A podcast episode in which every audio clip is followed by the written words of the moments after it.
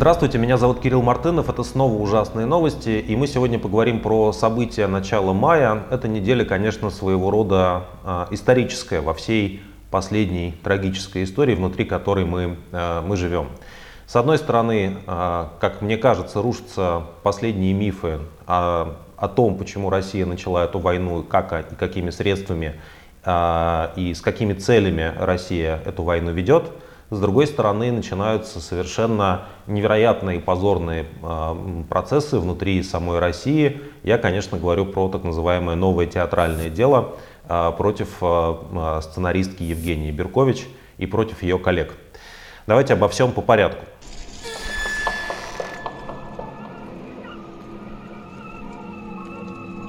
Начать, я думаю, нужно с истории, которая многих взволновала, а именно история странного прилета дронов в купол Кремля. Давайте еще раз посмотрим на эти драматические кадры. Как вы знаете, есть три основные версии произошедшего. А, некоторые говорят, что это инсценировка со стороны Кремля, такая операция по выбросу ложного флага, false flag, а, что это Кремль все подстроил для того, чтобы что-то, каких-то своих целей политических добиться. Другие говорят, что это украинцы, ну и есть третья, третья версия, что это еще, значит, соответственно, некая, некая третья сторона, загадочное сопротивление внутри Российской Федерации. Давайте разберемся с этими версиями, с их основным каким-то смыслом. А, на самом деле мы живем в довольно беспрецедентный момент истории, потому что российские власти сделали предельно жесткое заявление по поводу этой атаки – они сначала сказали, они подтвердили спустя там, э, длительное время, спустя много часов, что это была именно спланированная атака дронов, ну, украинских, по всей видимости, на Кремль. То есть они это признали. А затем они сделали э, заявление о том, что это было покушение на российского президента. Э, кажется, это было первое покушение на Путина, ну, по-моему, за всю его политическую карьеру и уж точно за, за последние годы, когда официально было на сайте Кремля такое заявление, такие громкие слова. И, наконец, российские власти решили еще все довести до предельного, предельной точки, до полного абсурда. Они сказали, что за этим покушением, за, эти, за этими действиями стоит, конечно, не Киев, который с их точки зрения не, никакой самостоятельностью не обладает и ничего сам делать не может, а Вашингтон. Поэтому, а, друзья, поздравляю нас с вами. Мы с вами официально живем в ситуации, когда российские власти считают, что власти США пытаются убить Владимира Путина при помощи нескольких летательных аппаратов, которые врезаются в купол Кремля. При этом, как мы знаем, та же кремлевская версия предполагает, что а, Путина в этот момент там не было, он был в другой резиденции, вообще купол практически не пострадал и все в порядке, но тем не менее это вот официально некое жесточайшее, жесточайшее покушение. Отрадно в эти дни следить за российской пропагандой и особенно читать э, телеграм-каналы так называемых Z-патриотов. Потому что особенно последние во всю глотку плачут и воют о том, что все пропало, что мы почти взяли, они почти взяли э, Киев за эти самые твои три дня в феврале уже прошлого года. Но сейчас, накануне 9 мая, накануне вот этой э, замечательной памятной даты, как они говорят, вот происходят такие трагические последствия, и даже никто не, не, не понес ответственность, вот практически чуть Путина не убили, и никто за это не наказан, куда же мы катимся, Россия практически гибнет. Пропаганда и российские э, чиновники, которые уже смешались с ней э, полностью, а именно Медведев и Володин, в частности, они требуют всячески наказать, наказать виновных, нанести некоторый э, ответный удар, чуть ли не ядерное оружие применить. Это тоже уже говорится вполне открыто. Медведев, в частности, об этом заявил. Но пока мы никакого явного на вечер пятницы, вот когда это видео записывается, мы никакого явного ответа не видим. Да? Россия продолжает пытаться бомбить Украину и делает это также, так же преступно и так же паршиво, как обычно. Ничего сверхъестественного не произошло. Ну, все, наверное, ждут какого-то ответа. Трудно себе представить, что еще российская страна может сделать, какую гадость она может совершить, какой-то массированный ракетный обстрел за, из-за этого купола, непонятно. Украина утверждает, э, версия Украины заключается в том, что это либо э, инсценировка, либо борьба вот этих э, неких сил сопротивления на территории Российской Федерации. Я думаю, да, что, что на самом деле понятно, почему Украина так говорит, и мне зачем брать на себя ответственность. Это некий символический э, акт, э, ну такая элемент психологической войны. Э, может быть, они, э, может быть, вообще в принципе никто не ждал, что российская страна пойдет на такую сильную эскалацию. А, но факт остается фактом, официально Украина к этому никакого отношения не имеет, все в порядке, это как-то вот само э, собой произошло. Я думаю, что все-таки наиболее, у нас нет пока полной картины реальности, но я думаю, что те факты, которые мы имеем, говорят, что какое-то количество беспилотников, возможно их было два, а возможно больше, они летели из какой-то довольно дальней точки, скорее всего из-за пределов Российской Федерации, пролетели несколько сотен километров. Это вполне под силу э, таким беспилотным аппаратам самолетного типа, которые могут планировать, у которых есть вот, ну, крыло, на котором они могут, собственно говоря, да, двигаться а, на такие дальние расстояния, что эти беспилотные аппараты летели откуда-то издалека, скажем так. И, судя по реакции российских властей, это все-таки не инсценировка, потому что а, первое сообщение про взрыв было еще ночью в одном из местных телеграм-каналов районных в Москве. Кто-то слышал какой-то хлопок. Потом была какая-то возня, потом появилось первое видео, потом заявление а, уже днем после полудня заявление а, российской страны про покушение на президента. И мы самое главное, мы видим тотальную панику. Мы видим, как беспилотные аппараты любые, там, включая те, которые используются для а, съемок футбольных матчей, они запрещаются к запуску в России. А, ну, в Москве точнее, да, другие регионы, кстати, подключаются к этим запретам. Мы слышим а, удивительные истории про то, как росгвардейцы с биноклями теперь будут дежурить и смотреть в небо круглыми сутками, как в таком рассказе Хармса, для того, чтобы увидеть какой-то беспилотник и не знаю, что с ним дальше сделать, там поймать его с очком.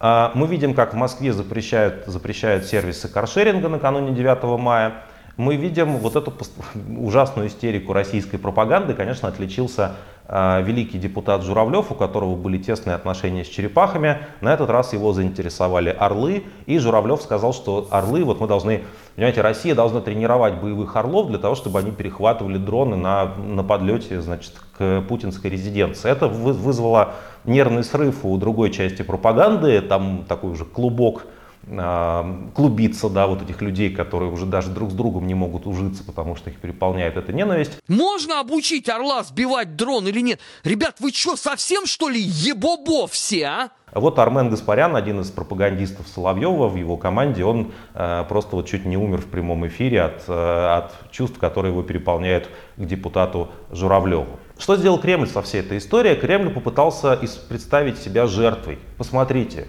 Путин одиноко заботился о благе всех россиян у себя в резиденции. Коварные дроны, запущенные Вашингтоном с другого континента практически, при помощи своих марионеток, они пытались убить э, нашего президента, но всего лишь повредили купол.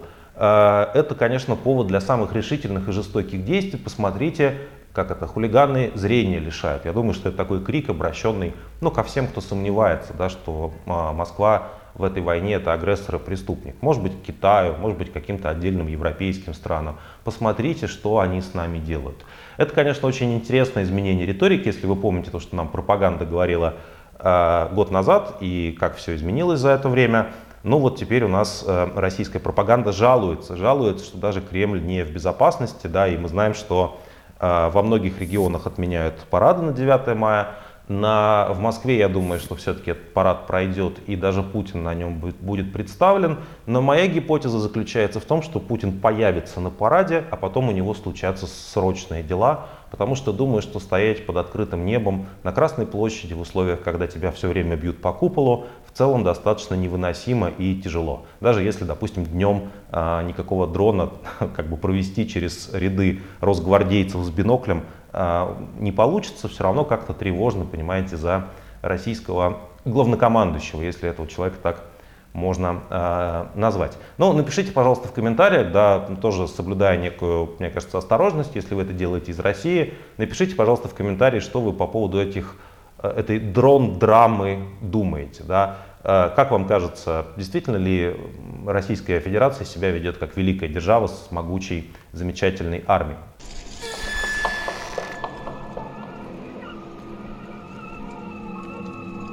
Вторая, мне кажется, столь же, столь же показательная новость относительно того, что происходит в ходе этой войны, это, конечно, нервный срыв Евгения Пригожина, который уже в течение, в течение недели второе видео записывает, посвящен, посвящено это видео выступление господина Пригожина тому, что если ему срочно не дадут снарядов, то он за себя не отвечает, и ЧВК «Вагнер» выйдет из э, своих позиций под Бахмутом, и, соответственно, фронт рухнет, и вообще все будет э, плохо. С 10 мая 23 года мы выходим из населенного пункта Бахмут. И в этот раз Пригожин был очень экспрессивен, кричал, матерился, говорил, что, значит, вот вы что себя хозяевами жизни э, чувствуете, обращаясь к каким-то начальникам Министерства обороны. А теперь слушайте меня, сука, блядь. Это чьи-то, блядь, отцы и чьи-то сыновья.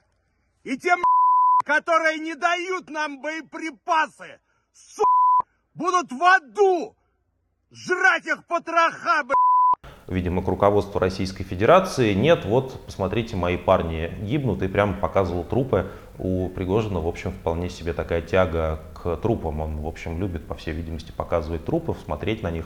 Может быть, еще какие-то есть предположения, что он еще любит вместе с трупами э, делать.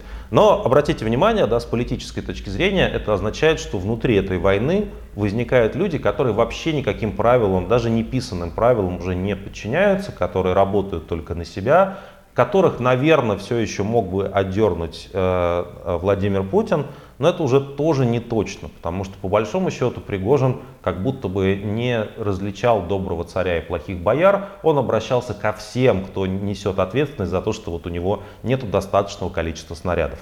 По нашей информации, части Минобороны Российской Федерации, которые находятся под Бахмутом, где в течение многих месяцев идут ожесточенные бои, этот э, довольно небольшой город, э, э российская армия и российские наемники, заключенные, э, освобожденные Пригожиным, отправленные как пушечное мясо, они не могут этот город уже взять э, фактически с лета, очень собой гордятся уже много раз а, брали, такая вот, э, ну их лозунг, вы помните, да, был «можем повторить», вот они как могут повторяют эти свои мясные, э, мясные штурмы.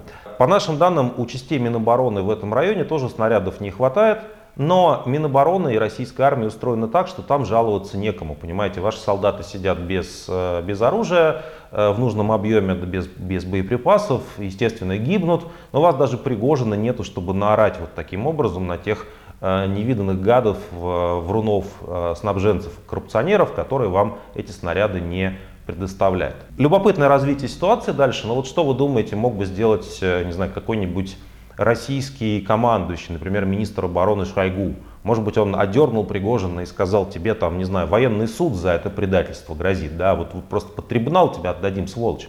Нет, Шойгу выступил, э, прореагировал на, не оставил это видеообращение без внимания и сказал им дословно следующее, что значит теперь, ну, наверное, есть действительно проблема, он возьмет всю ситуацию на особый контроль и будет как бы чаще проверять, как там дела вот этих самых трупов под Бахмутом.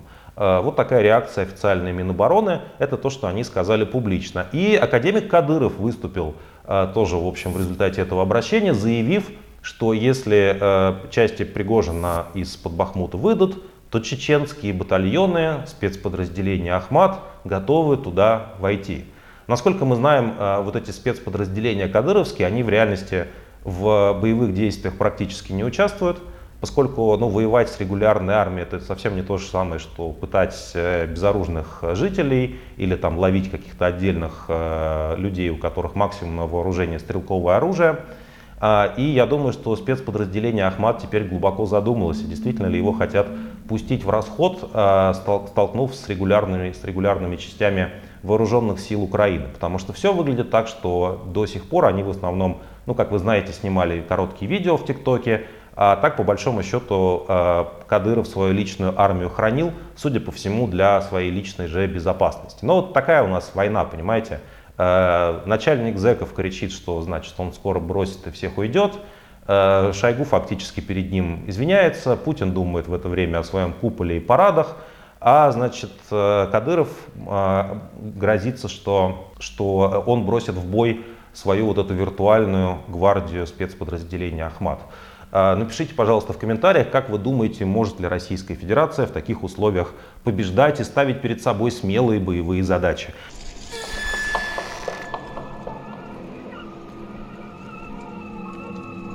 Замечательные новости, которые говорят о вообще атмосфере в праздничной Москве. Сейчас майские праздники. В Москве полицейские были вынуждены искать, цитирую, украинского голубя-диверсанта, который сбросил мину-лепесток с большой буквой У. Ну, судя по всему, ничего такого, конечно, не нашли. Видимо, еще все-таки в американских биолабораториях еще таких боевых голубей не вывели. А на одном из белгородских домов тем временем появилось объявление с просьбой перестать кормить голубей, так как они могут быть, э, цитирую, зараженными в биолабораториях Украины. Э, вот. И э, даже какие-то антропологи пишут, что подобные слухи, мифы, городские легенды ходили и в сталинские времена, когда люди тоже, в общем, немножко были, мягко говоря, напряжены. Вот кругом опасность, понимаете, если вас боевые комары не покусают, а ваши дети не станут э, геями, то значит голуби из биолаборатории определенно составляют для вас, составляют для вас угрозу. А на этой неделе, вот на фоне этой атаки на, на Кремль, собственно говоря, многие вещи меркнут. В Севастополе сгорело крупное, крупный резервуар с топливом. Это уже такие дежурные новости. Взрыв произошел на базе российских погранвойск под Симферополем. А ФСБ дежурно отчитывается о предотвращении еще одной серии так называемых террористических актов в Крыму. Не, не ясно, что они называют в данном случае терактами. Э, беспилотники атаковали нефтеперерабатывающие заводы в Краснодарском крае и Ростовской области. Э, э, в Краснодарском же крае загорелся резервуар с нефтепродуктами. Вот, значит, перед началом пожара местные жители слышали два мощных взрыва. Похожие вещи происходят в Брянске. Там же поезд сошел с рельсов, два целых поезда да, в разное время. А, вот пишут, да, что сообщают, что в Брянской области 20 вагонов грузового состава сошли с рельсов в результате подрыва железнодорожных путей. Ну, это даже не полный список, у меня тут длинный, у меня тут документ на 4 страницы, вот дальше идет Ленинградская а, область. Э, мне кажется, что очень показательно, да, как Россия встречает второй год войны, 15 месяц войны, майские праздники, День Победы. Конечно, у Владимира Путина явно на этот день был, э, были другие планы. Он хотел уже второй военный парад в Киеве проводить. Я думаю, это на это 9 мая. Вместо этого росгвардейцы с биноклями ищут беспилотники. Ну и происходит вот все это, то, что мы можем перечислить.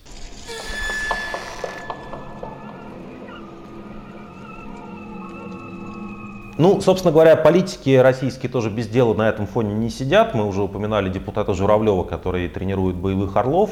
А, и э, другие его коллеги из э, ЛДПР построили памятник Жириновскому в Майнкрафте, у которого отпраздновали, соответственно, светлый праздник 1 мая, День мира и труда, значит, солидарности трудящихся. Можно ли говорить слово «мир», я не знаю.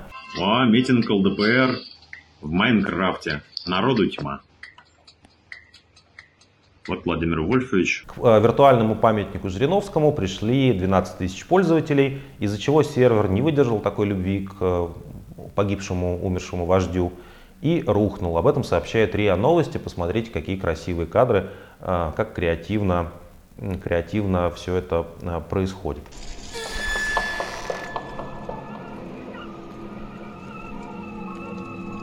На самом деле параллельно происходит э, одно важнейшее событие в российской внутренней жизни. Можно, конечно, сказать, что это новости культуры, но у нас они обычно идут под таким ироническим лейблом, в данном случае совсем не смешно. Э, поэтессу и э, режиссера или режиссерку Евгению Беркович задержали как подозреваемую по делу об оправдании терроризма.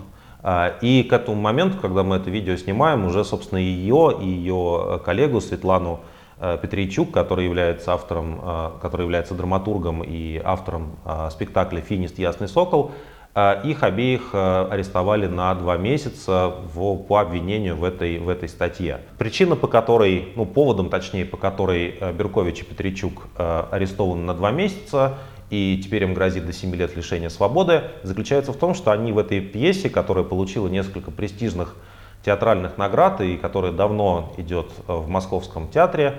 А, то есть это не то, чтобы что-то какое-то новое событие. Сюжет этой пьесы связан с тем, что э, молодые девушки из России э, знакомятся в интернете с э, людьми, которые, которые являются членами э, исламского государства, ИГИЛ, завязывается некий роман, а, люди им объясняют этим девушкам, что в общем у них есть какие-то высшие ценности, и эти девушки готовятся ехать э, спасать их, помогать им, в общем, участвовать в этой террористической деятельности. И за этим всем стоят какие-то человеческие истории.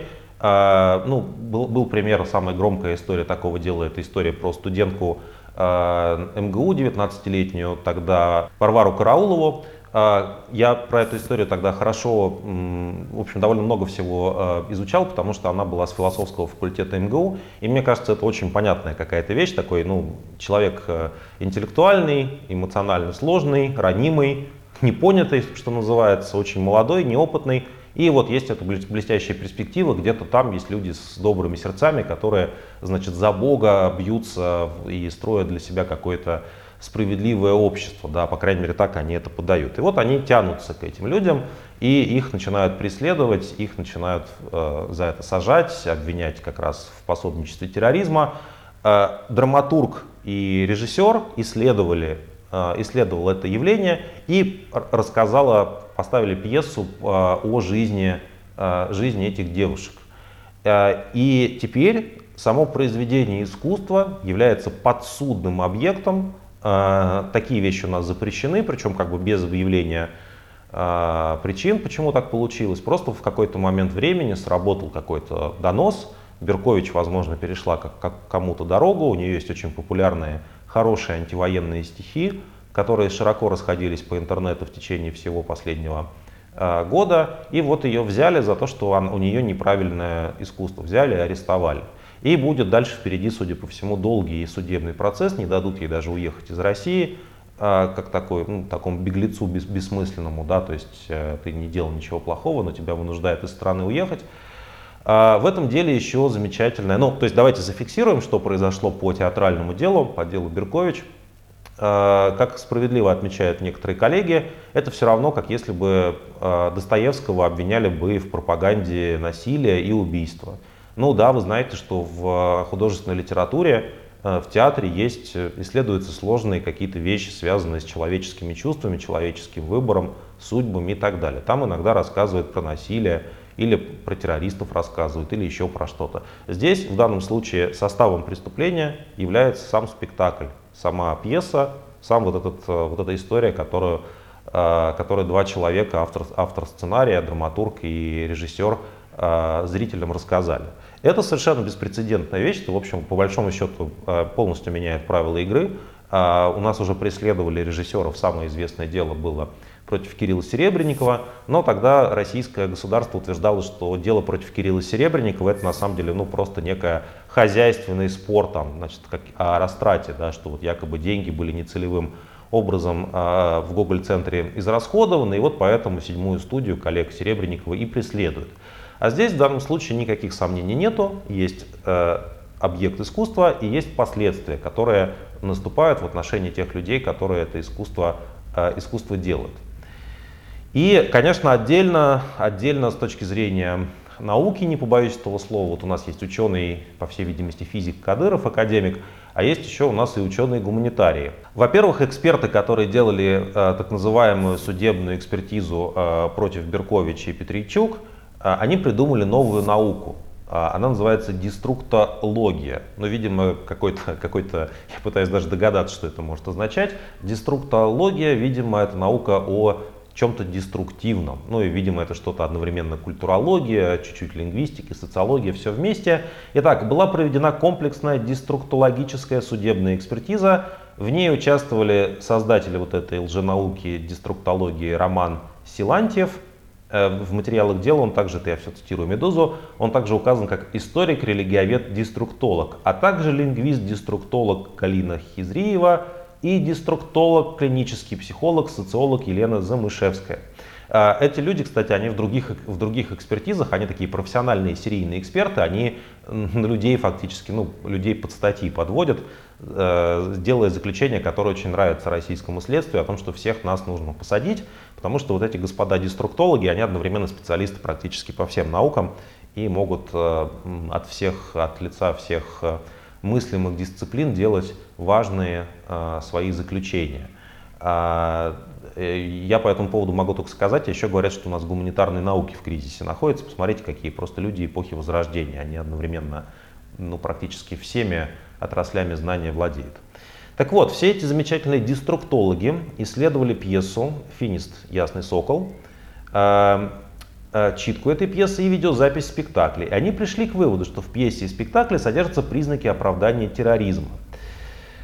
Цитирую. «Творческие усилия режиссера Беркович подчеркивают феминистский дискурс, идею несправедливости, беззакония, воинствующей вирильности российского общества, тотального абьюза, неуважения к женщине, к женщине и т.п. тому подобные идеи». Ну, фактически в этой, в этой экспертизе делается заявление о том, что феминизм – это так же плохо, как исламское государство – Примерно в таких словах это воспроизводится. Идеология радикального феминизма, основанная на идее имманентной униженности женщины, далеко не так безобидна. Деструктологическая наука, чувствуете, деструктологическая наука, фиксирует факты, когда усвоение данной идеологии приводило к осознанной подготовке и исполнению террористического акта. Так, в Красноярском крае некая гражданка, начитавшись произведения радикальной феминистки э, Андре Дворкин, совершила вооруженное нападение на детский сад с целью убить всех мальчиков в нем. Ну, я не слышал про такую новость, но не знаю, может быть, может быть, все деструктологам э, виднее. Ну и знаете, если делать какой-то политический вы, вывод из дела Беркович, то, по-моему, он заключается в том, что иллюзия о том, что есть некая, некая знаете, такая шелтер, какая-то скрытое пространство, где московская интеллигенция – все еще может совершать какие-то вот какой-то человеческий выбор. Да, мы против войны, но мы остаемся в России, мы делаем спектакли, мы делаем какие-то медиапроекты, мы делаем издательства. Вот Беркович, которую прекрасно многие люди знали, за которую очень многие люди сейчас э, заступаются, э, новая газета, московская новая газета опубликовала петицию в поддержку Беркович, там подпись Муратова стоит э, в самом начале, он другим показывал пример. А, за день эта подпись набрала несколько тысяч э, людей, захотели поддержать Беркович и Петричук, а, потому что многие ее знали, уважали и как автора, и как просто человека замечательного. Вот конец всему наступает, судя по всему, с точки зрения сохранения иллюзии того, что какая-то нормальная жизнь в этом обществе при этой власти может сохраняться. Мы на самом деле много раз говорили о том, что вот эта иллюзия заканчивается, но здесь просто очень действительно ну, мощный такой след. Да? То есть просто берется человек, который, который по каким-то причинам власти не нравится, говорит, да у тебя спектакль плохой.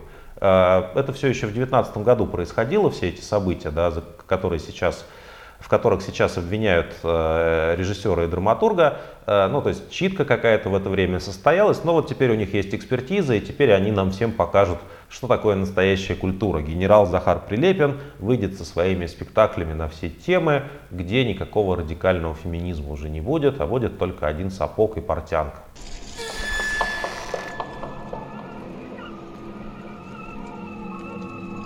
Пока мы монтировали это видео, стало известно о том, что в Нижнем Новгороде произошло покушение на э, Захара Прилепина, так называемого э, российского писателя, одного из главных э, апологетов этой войны. Э, Прилепин в покушении выжил, взорвался внедорожник Audi Q7, погиб водитель Прилепина, сейчас ищут э, людей, которые это покушение организовали. А, и, наверное, две вещи здесь можно сказать. С одной стороны, Прилепин был одним из главных апологетов войны и человеком, который очень эту войну любит, и человеком, который, который сделал все для того, чтобы как можно больше крови и хаоса случилось на, зем, на земле Украины. И я думаю, что Прилепин несет персональную ответственность за то, что эта война сейчас на наших глазах переносится на территорию, на землю Российской Федерации. Другой стороны, вот это покушение на всяких э, кремлевских э, такого клоунов, э, обслуживающих персонал второго порядка, мне кажется, что оно что ход этот сам по себе тупиковый. У нас уже было, было как бы покушение на Дугина и смерть Дарьи Дугиной. У нас, соответственно, был убит Владлен Татарский. И по большому счету эти вещи ничего не меняют.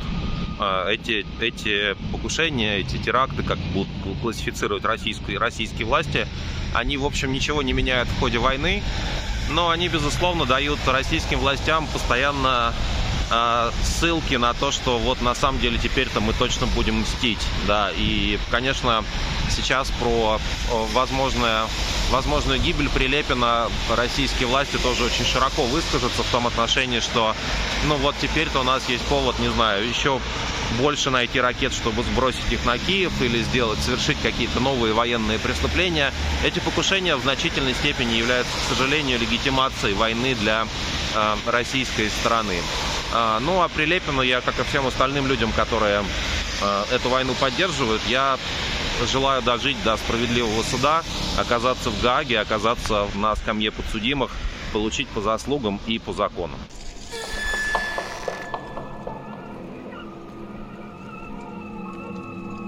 Ну, видите, у нас мрачный серьезный выпуск сегодня. Ну, давайте одну тему возьмем такую облегченную, более, более человеческую. Конечно, это новость о том, что самый известный в мире сервис э, романтических знакомств, вообще как бы знакомств в широком смысле слова, Тиндер э, уходит из Российской Федерации, потому что для него ну, Российская Федерация представляет собой репутационные угрозы. Насколько я понимаю, еще в прошлом году после начала войны Тиндер отключил в России бесплатные функции, точнее наоборот платные функции, а теперь и вообще, в принципе, приложение для резидентов Российской Федерации окажется э, недоступным.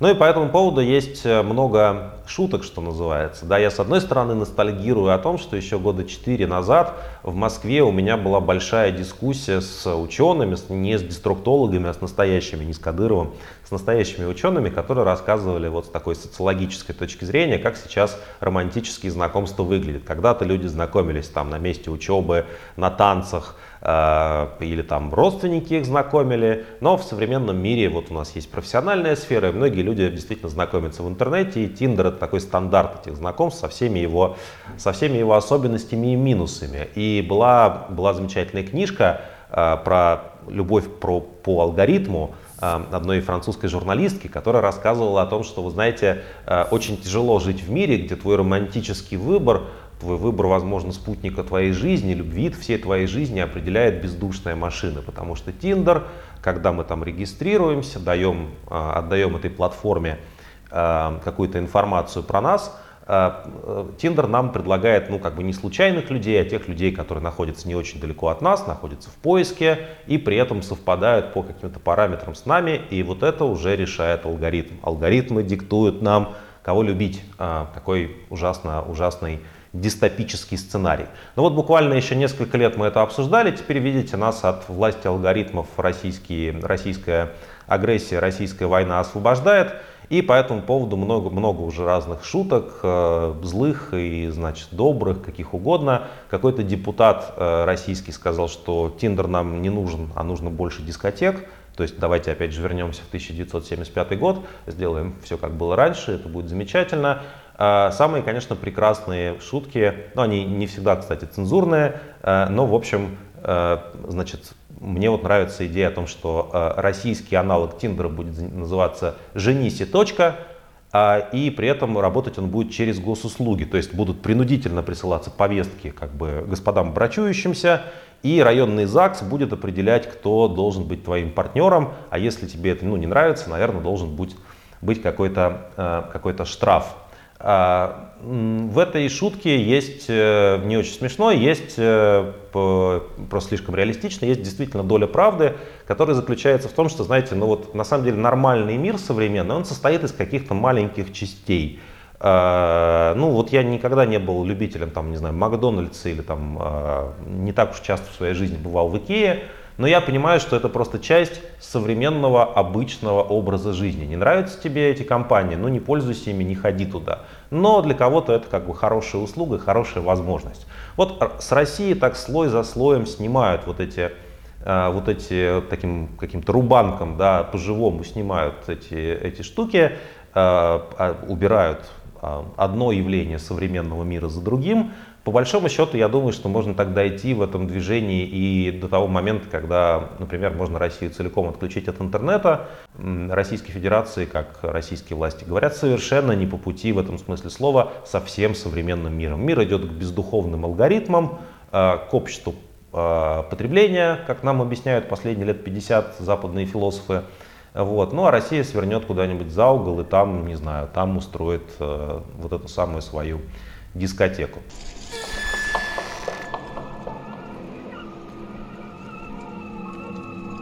Это были ужасные новости. Если вам нравится то, что мы делаем, подписывайтесь на наш канал «Новая газета Европы», читайте сайт «Новой газеты Европы». Еще у нас есть Телеграм, у нас есть Инстаграм, у нас есть все, что запрещено в России фактически. Мы только в российских социальных сетях не работаем, потому что нам, нас там сразу заблокируют за правду о войне. А, ставьте лайк под этим видео, пишите в комментариях про то, что мы упустили на этой неделе. И до встречи в следующий раз.